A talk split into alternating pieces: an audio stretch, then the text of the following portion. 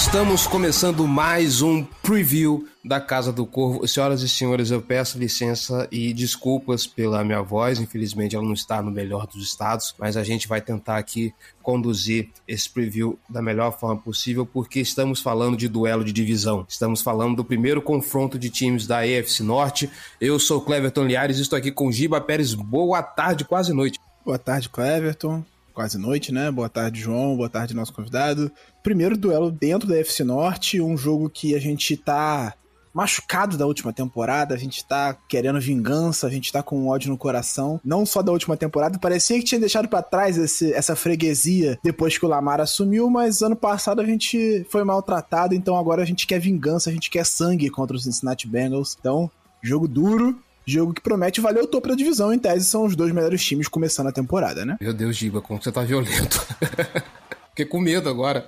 João Gabriel Gelli, boa tarde, querido. Fala Cleverton, fala Giba, saudação aí pro nosso convidado especial do, do episódio também. Bom dia, boa tarde, boa noite para todo mundo que tá escutando a gente. Acho que o, o Giba resumiu muito bem uh, a sensação pro, pro Ravens entrando nessa partida. É, e vamos, vamos acompanhar, né, para ver como é que vai ser esse primeiro duelo de divisão, o que que o Ravens vai fazer de diferente para segurar um ataque que triturou ele no ano passado, né, o que que ter agora o Mike McDonald ao invés do Wink Martindale pode fazer de diferente nesse sentido. É isso, é um, é um duelo bem, bem interessante. É o Sunday Night dessa semana e tem um motivo para tal. Pois é, inclusive o Baltimore Ravens vai entrar com traje de gala para esse jogo de hoje para poder encarar esse duelo que tá engasgado na garganta de todo torcedor do Baltimore Ravens. Mas para falar do adversário, nós estamos aqui com ele que já é convidado da casa, já teve aqui em live da FC Norte na, antes da temporada, já é praticamente daqui, Conrad Aleixo do Rudei BR. Meu querido, seja muito bem-vindo à nossa casa. Fique à vontade, o microfone é seu. Opa, eu que agradeço o espaço aí para falar um pouco mais de Bengals, né? Falar um pouco mais da, dessa rivalidade que é uma das mais disputadas da NFL, né? Tá sempre ali próximo dos 50% no recorde histórico e, e, que provavelmente vocês estão um pouco pilhados aí com o ano passado do, de tudo que aconteceu nos dois jogos. Não, o Giba, se der uma faca na mão dele agora, ele sai matando todo mundo. Tô com medo. É, é ódio no coração total, porra. É isso. pois é, vamos, vamos destilar um pouquinho desse ódio, talvez, a partir de agora.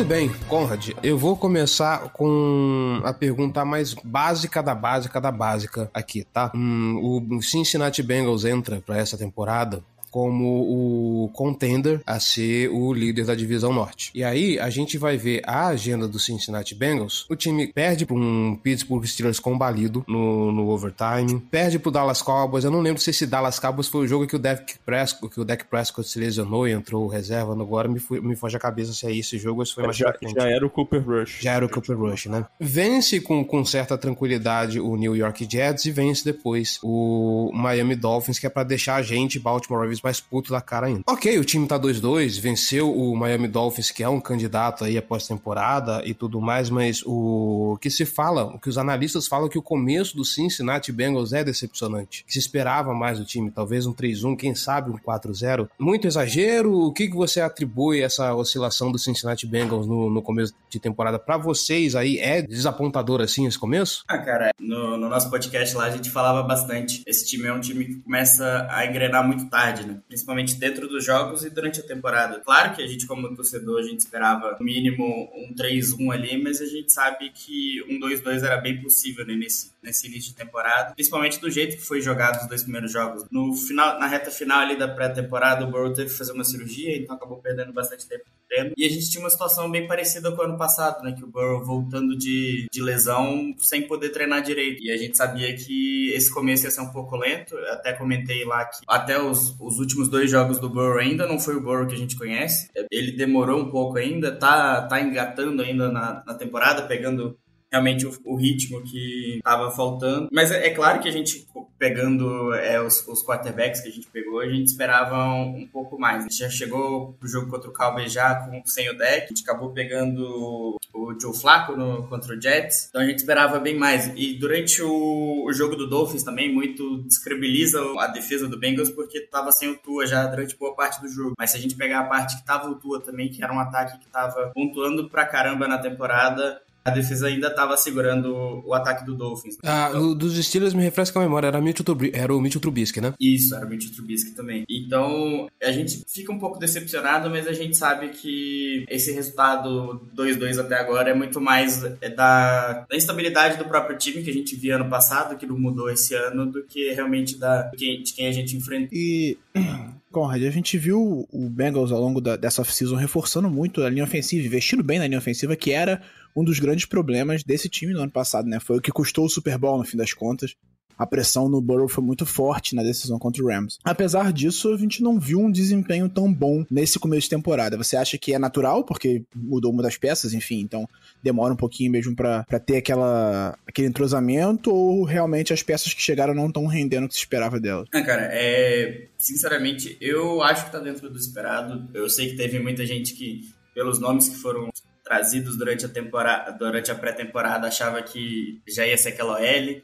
Mas a gente tem que lembrar também que a L é sempre muito mais entrosamento do que, que realmente os nomes que compõem ela. Né? Não adianta nada você ter um jogador bom e ter quatro ruins e acabar, acabar entregando as pressões. E essa OL, durante a pré-temporada também, não teve nenhum treino conjunto dos cinco titulares.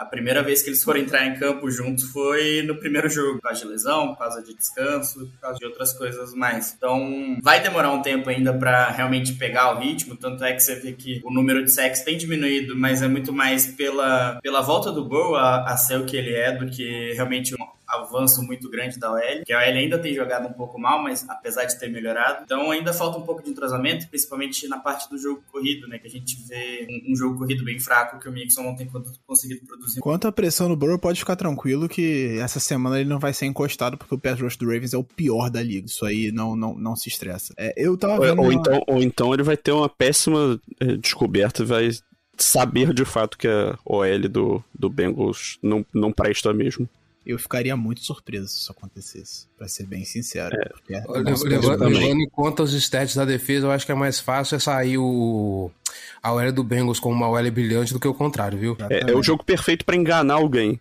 ou o torcedor do Ravens contra o Pass Rush, ou o torcedor do Bengals contra o L. Deve ser o jogo com os stats mais mentirosos da, da temporada.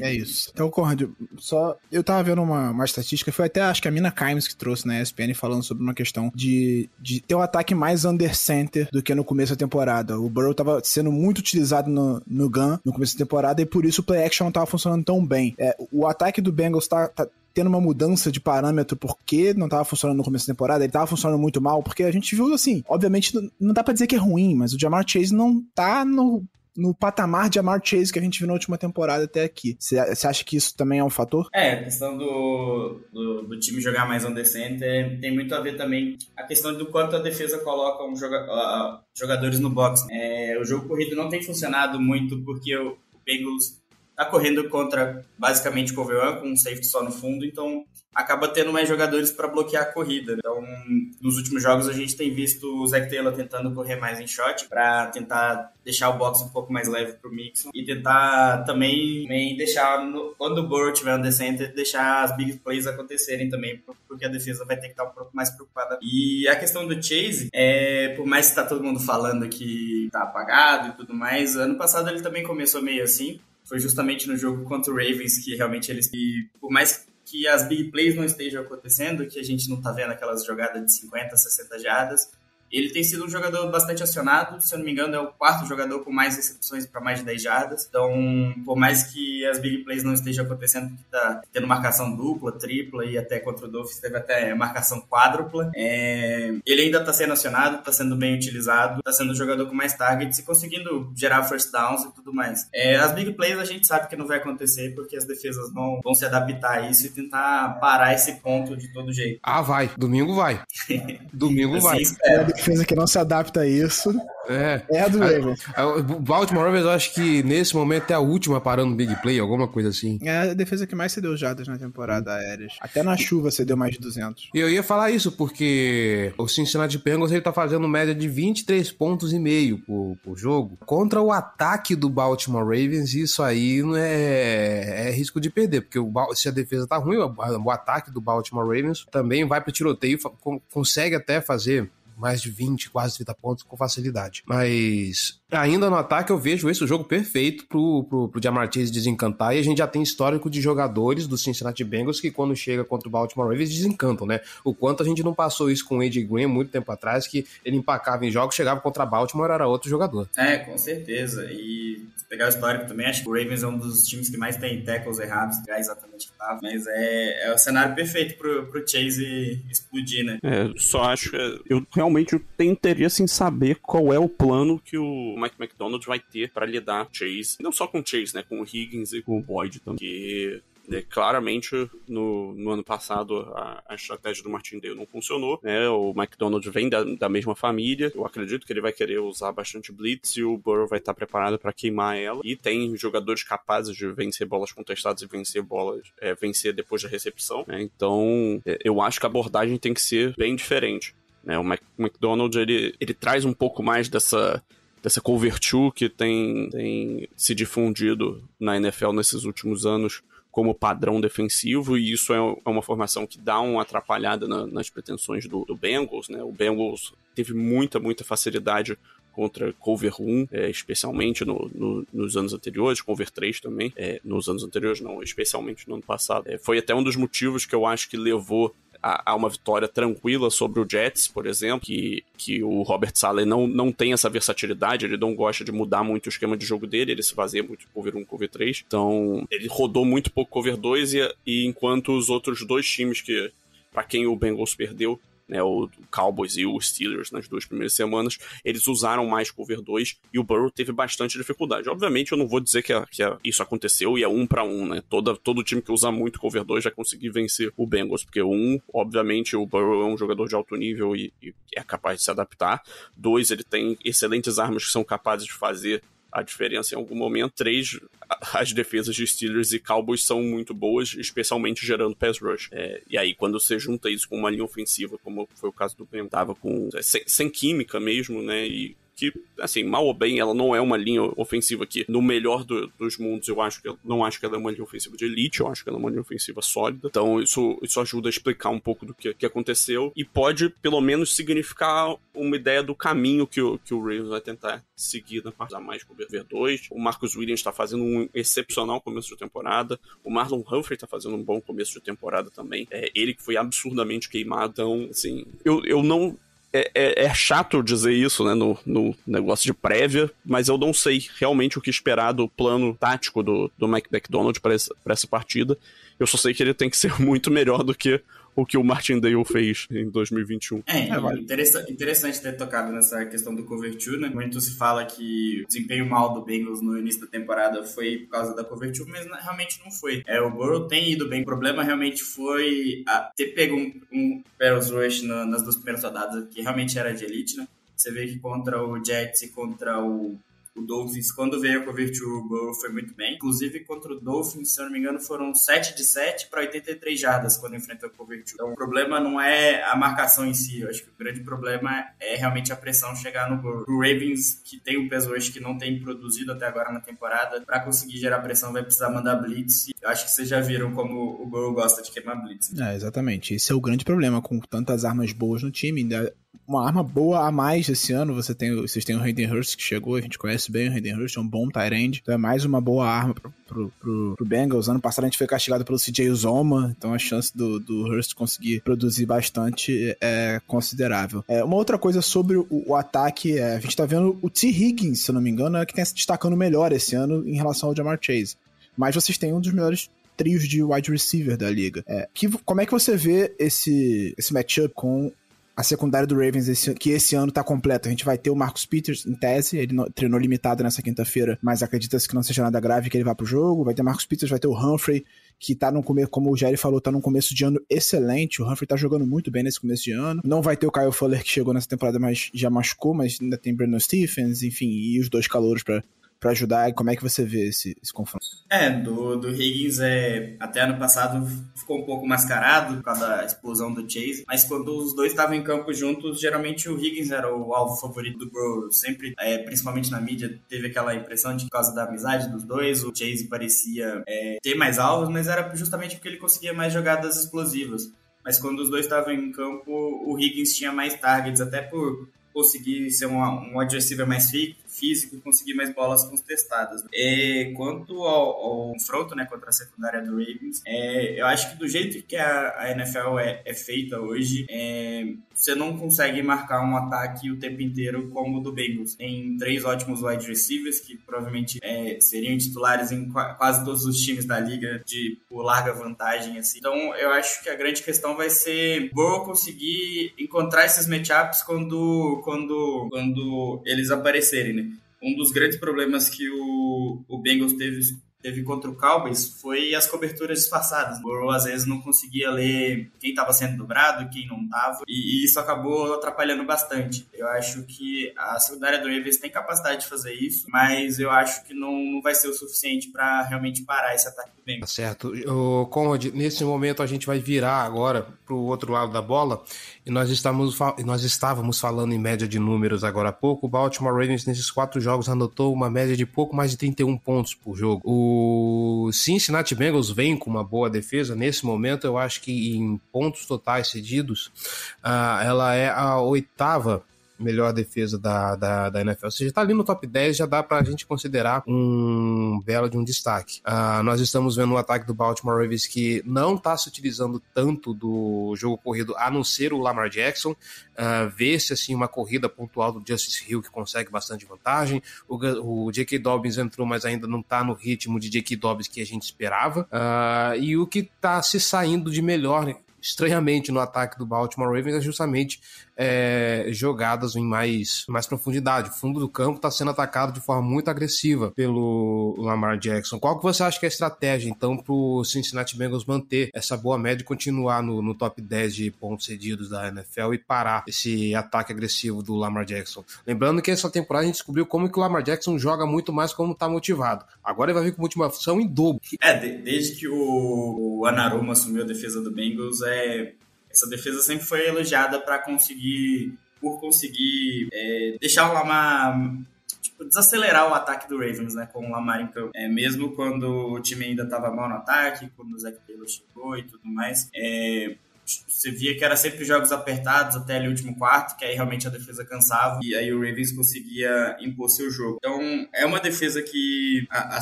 a secundária tem ido muito bem. Se eu não me engano, os cornerbacks até agora não cederam nenhum TD aéreo. Os, os TDs de passe que a gente tomou, se eu não me engano, foram em cima dos linebackers ou dos safeties. E eu acho que o Narumo sempre tem um, uma chave mágica para parar o Lamar, que é conseguir gerar pressão pelo desenho da jogada, não só com os DLs. Né? É um time que geralmente usa blitz muito pouco, então é, quando usa, usa bem feito, com os linebackers conseguindo é, fazer a blitz um, pelo design da jogada, gerando uma pressão já natural, enquanto os DLs conseguem recuar e marcar Tyrants ali tranquilamente, né? A gente vê bastante isso, Hubbard, de, vez em quando o Trey Hendrickson também fazendo isso. É, eu acho que a grande chave do jogo para mim vai ser o Logan Wilson, que tá jogando bem pra caramba, contra o Mark Andrews. Quando que, que nossos linebackers vão conseguir realmente parar o principal alvo do Lamar. Por mais que tenha alguns wide receivers que estão bem, o principal alvo do Lamar ainda é o Mark Andrews. É, falando sobre wide receivers, o Rashad Bateman não treinou essa semana ainda. A gente tá, falando, a gente tá gravando esse podcast na quinta-feira. É, então, quarta e quinta-feira ele não treinou, ele tá com problema no pé. É uma lesão que o Harbaugh disse que os médicos relataram como dia a dia, mas que tem que esperar para ver como é que ele vai se recuperar. Considerando que ele não treinou quarta e quinta-feira, é improvável, na minha concepção, que ele jogue domingo. Não sei que ele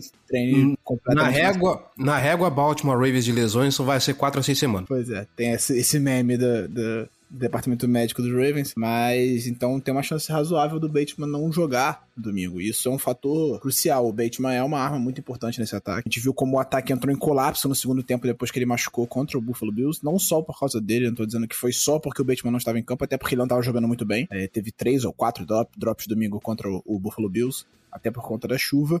Mas o Bateman é uma arma muito explosiva e é o único wide receiver minimamente confiável desse ataque. O Duvernay tá fazendo um bom começo de temporada e tudo mais, mas, sim, eu não consigo ver ele como um wide receiver número um para ter os targets que o Bateman tem. Não que sejam muitos também. Mas, então, acho importante, é um fator importante.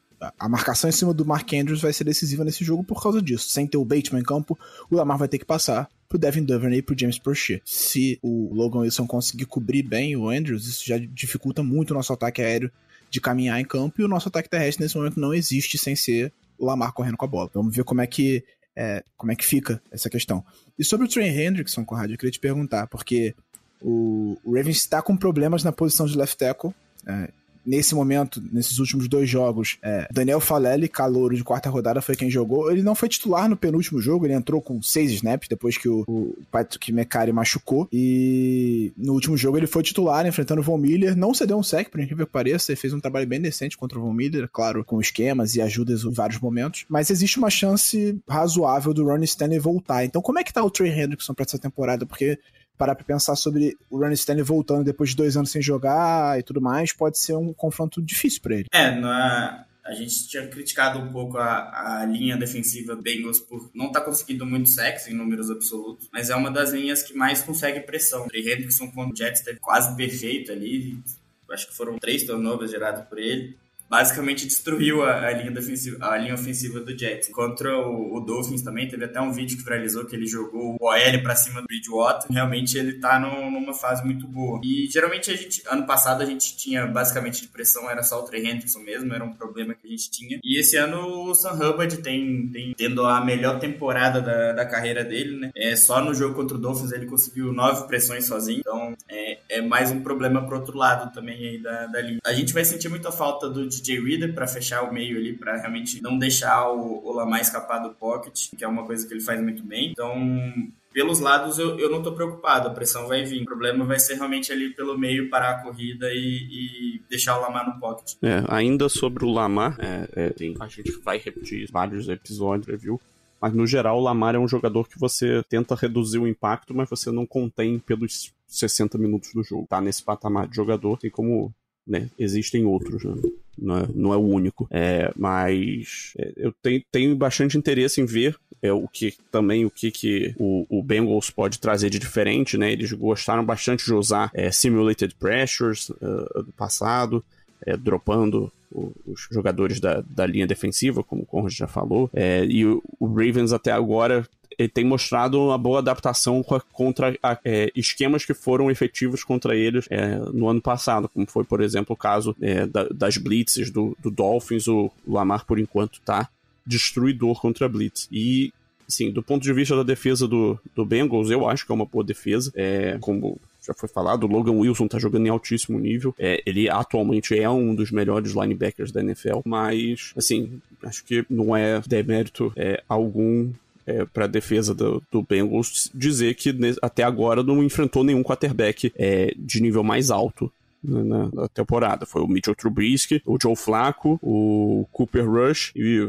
um quarto e meio do Tua e dois quartos e meio do, do Bridgewater, né? Esse aí, o, o Tua é o melhor quarterback atualmente e, assim, ele é um jogador que é de meio de tabela. No, como QB, né? O Lamar já é um jogador de uma prateleira diferente. Então, até do ponto de vista do Bengals, esse vai ser um teste muito é, legal para ver em que nível essa defesa tá de verdade. Se ela chega para ser uma defesa top 10 para temporada, ou se ela é uma defesa que é boa, vai sufocar os adversários de, de nível inferior, mas que pode ter alguma dificuldade quando enfrentar é, quarterbacks de, de, um nível mais alto, né? Que, assim, até agora, o Lamar fez três jogos de excelente nível e um jogo abaixo agora na, na última semana contra o Bills, que, assim, por enquanto, é, eu posso botar um pouco da, da culpa, pelo menos, no, nas condições né, climáticas, mas sem tirar o, o, o, fato de que ele de fato ele realmente não fez um, um, bom jogo. Mas assim, ele tá jogando num nível muito alto, tanto que se você olha ali, casa de aposta, ele tá no top 3 pro, pro até agora. É, esse, esse confronto do Lamar é, contra essa defesa vai ser. Ele, ele promete, promete, de, de, verdade mesmo. É, uma característica que eu quero ver da defesa do Bengals se se mantém contra um QB do nível do Lamar é, é aquela característica de dobrar, mas não quebrar, né? O Bengals tem, um, tem sido um time que tem tomado algumas big plays durante os jogos, mas quando chega na, na red zone essa, essa defesa realmente aumenta o nível e ele dali não passa. O time tem tomado muitos field goal por causa disso e acaba cedendo o campo, mas chega lá na red zone e dá aquela segurada. Historicamente, a gente sabe o Lamar teve alguns períodos que teve uns problemas com passe na red zone, então quero ver o quanto o Bengals consegue pressionar o Lamar nessa situação. É, o Ravens tem tido dificuldades esse ano em aproveitar uma coisa que sempre foi muito bom, né? Aproveitar conversões de jardas curtas, né? Terceira para um, terceira para duas jardas. O Ravens tem é, tinha um, um aproveitamento aproveitamento excepcional nesse tipo de jogada e tem tido um pouco mais de dificuldade esse ano, muito por conta do jogo terrestre ineficiente. Mas tem trabalhado muito melhor under center. Então eu acho que é uma coisa que o, o, o Roman vai continuar aumentando a carga ao longo da, da, da temporada. O assim. McDonald? Não. Ah, não, McDonald é defesa. O Roman, o Roman vai continuar aumentando a carga de, de, de utilização do Lamar under center, apesar disso limitar em certos pontos o estrago que ele pode fazer com as pernas, mas ainda pode usar no Scramble, isso não afeta tanto. Eu acho que o Roman vai tentar usar isso até para potencializar um pouco esse ataque terrestre, fazer com que esse ataque terrestre funcione um pouco melhor e que os adversários mordam mais no play action, porque nesse momento também não, não existe. Mas eu acho que o Dobbins está crescendo a produção dele aos poucos e a gente deve ver um Dobbins mais, mais efetivo essa semana, especialmente sem o Justice Hill. Ele deve ter uma carga maior de, de carregadas, considerando a lesão do Justice Hill, porque o Kenyan Drake e o Mike Davis não são minimamente confiáveis. Então a expectativa é realmente essa. Beleza, vamos seguir então. Vamos falar de matchups. Vamos ver aí o que, é, quais os principais confrontos que a gente pode ficar de olho. Começando com você, Conrad. O principal confronto para mim vai ser até disse um pouco, né? O Logan Wills contra o Mark Andrews. Essa defesa vai conseguir parar o principal alvo do Lamar. E historicamente o Bengals sempre teve problema contra Tyrants, que muito bom. Acho que meu, meu matchup mais. que eu fico mais atento nesse jogo vai ser. Acho que são dois no caso, né? É Jamar Chase e T. Higgins contra Marcus Peters e Marlon Humphrey. Eu acho que ver como é que a dupla de cornerbacks do Ravens que não jogou temporada passada junta, né? Peters ficou fora da temporada inteira e o Humphrey ainda perdeu o final da temporada com uma lesão no peito. Eu acho que ele fez os dois jogos contra o Bengals, mas jogou muito mal aquelas partidas e a gente sabe o efeito que o Peters tem dentro desse time. A gente viu em 2019, a gente tinha uma defesa terrível, foi atropelado pelo, pelo Browns e depois que o Peters chegou, a defesa subiu de nível e aí ela continuou jogando bem no ano seguinte.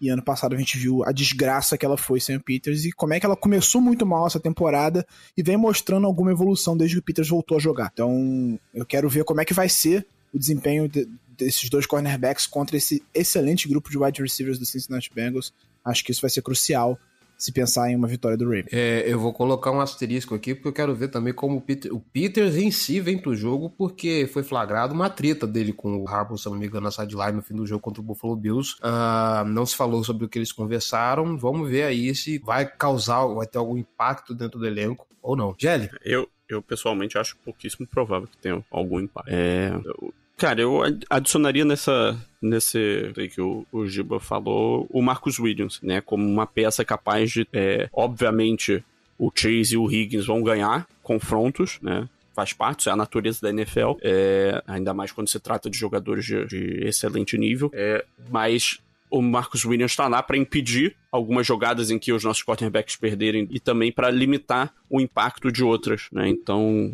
ele, ele tem um papel muito importante. Eu, eu acho que é para jogos como esse que, que o, a contratação dele é, é valeu tanto. Né? E aí o outro, o outro confronto que eu destacaria seria justamente o Trey Hendrickson contra, contra os nossos é, offensive tackles, né? Seja, seja o Mecaria, seja o Stanley, seja o Falele, seja o Morgan Moses que qualquer um que esteja alinhado contra ele vai ter um, um trabalho razoável ali para lidar com, com um pass rusher que nos últimos anos tem se consolidado como um dos principais da NFL.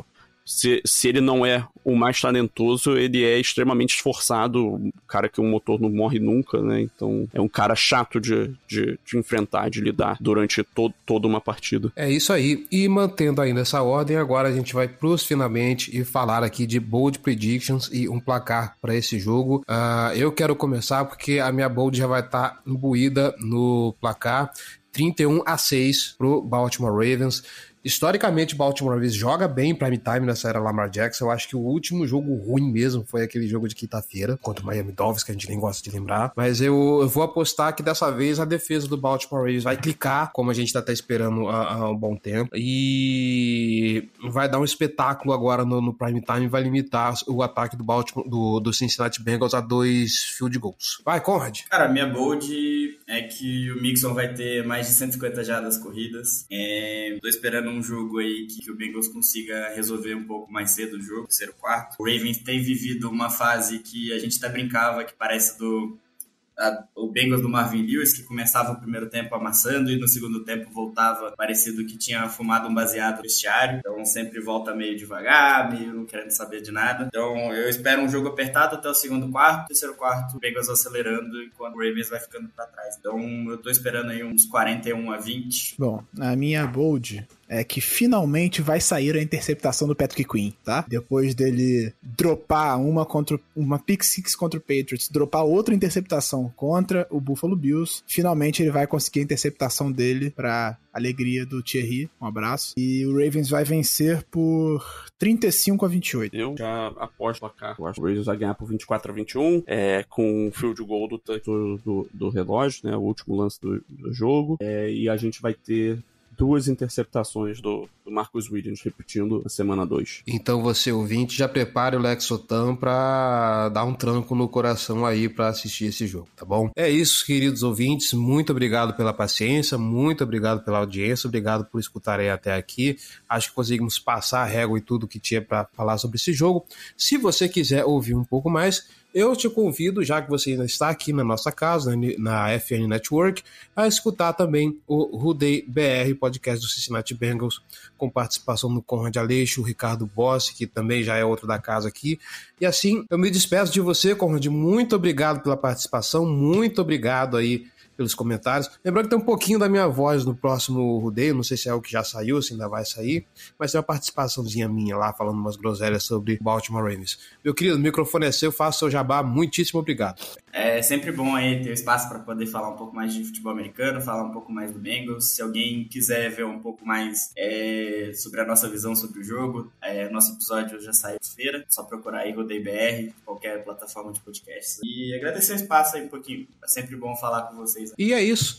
Agradeço também Giba Pérez João Gabriel Gelli pela participação. Mais uma vez é uma honra estar aqui com vocês. Uh, o seu jabás aí, queridos. O que, que tem no Primeira Descida? O que, que tem no On The Clock essa semana? Forte abraço, Cleverton. Muito obrigado. É sempre um prazer. Eu não tenho conseguido estar tão frequente quanto nas últimas temporadas por conta do trabalho, mas é sempre bom voltar às origens e estar por aqui para falar sobre Baltimore Ravens. Gilma é, Pérez agora é um astro da televisão, gente. Não oh, sei se vocês. Astro, realmente. Isso, a única diferença é que eu tenho que ir mais ao presencial e aí eu não consigo estar sempre aqui para gravar. Isso acaba, acabo ficando fora de alguns episódios. É. No primeiro descido, a gente recebeu essa semana a Mel Bortoluso para falar é, sobre a, a, rodada, a semana 4 da NFL, projetar a semana 5 por coincidência, falar sobre também a mudança de quarterback do Pittsburgh Steelers, que é, definiu o Kenny Pickett, calor de primeira rodada, como titular daqui para frente. A gente já tinha combinado com ela e aí rolou a troca do Steelers. Eu falei, ah, que maravilha, casou perfeitamente. Então, ficou muito legal o episódio. Quem puder, vai lá dar uma ouvida no primeiro descida, que é um trabalho de muita dedicação. A gente faz com muito esforço e é uma briga diária para fazer o podcast crescer. Então, Sempre que puderem também pode seguir o arroba pod1decida, um numeral, que a gente está tentando trazer alguns conteúdos por lá também. Valeu, forte abraço. Valeu também. É, lá no On The Clock podem conferir que tem, temos toda semana um texto é, falando do, dos principais calouros de ataque, né? Toda quarta-feira, é, relativo à rodada da, da semana anterior. E aí também, é, semanalmente, tô sempre no, no canal do YouTube da Casa do Corvo. Essa semana, por acaso, não, né? Porque por algumas dificuldades de agenda minha mesmo, mas toda semana, quase toda semana, né?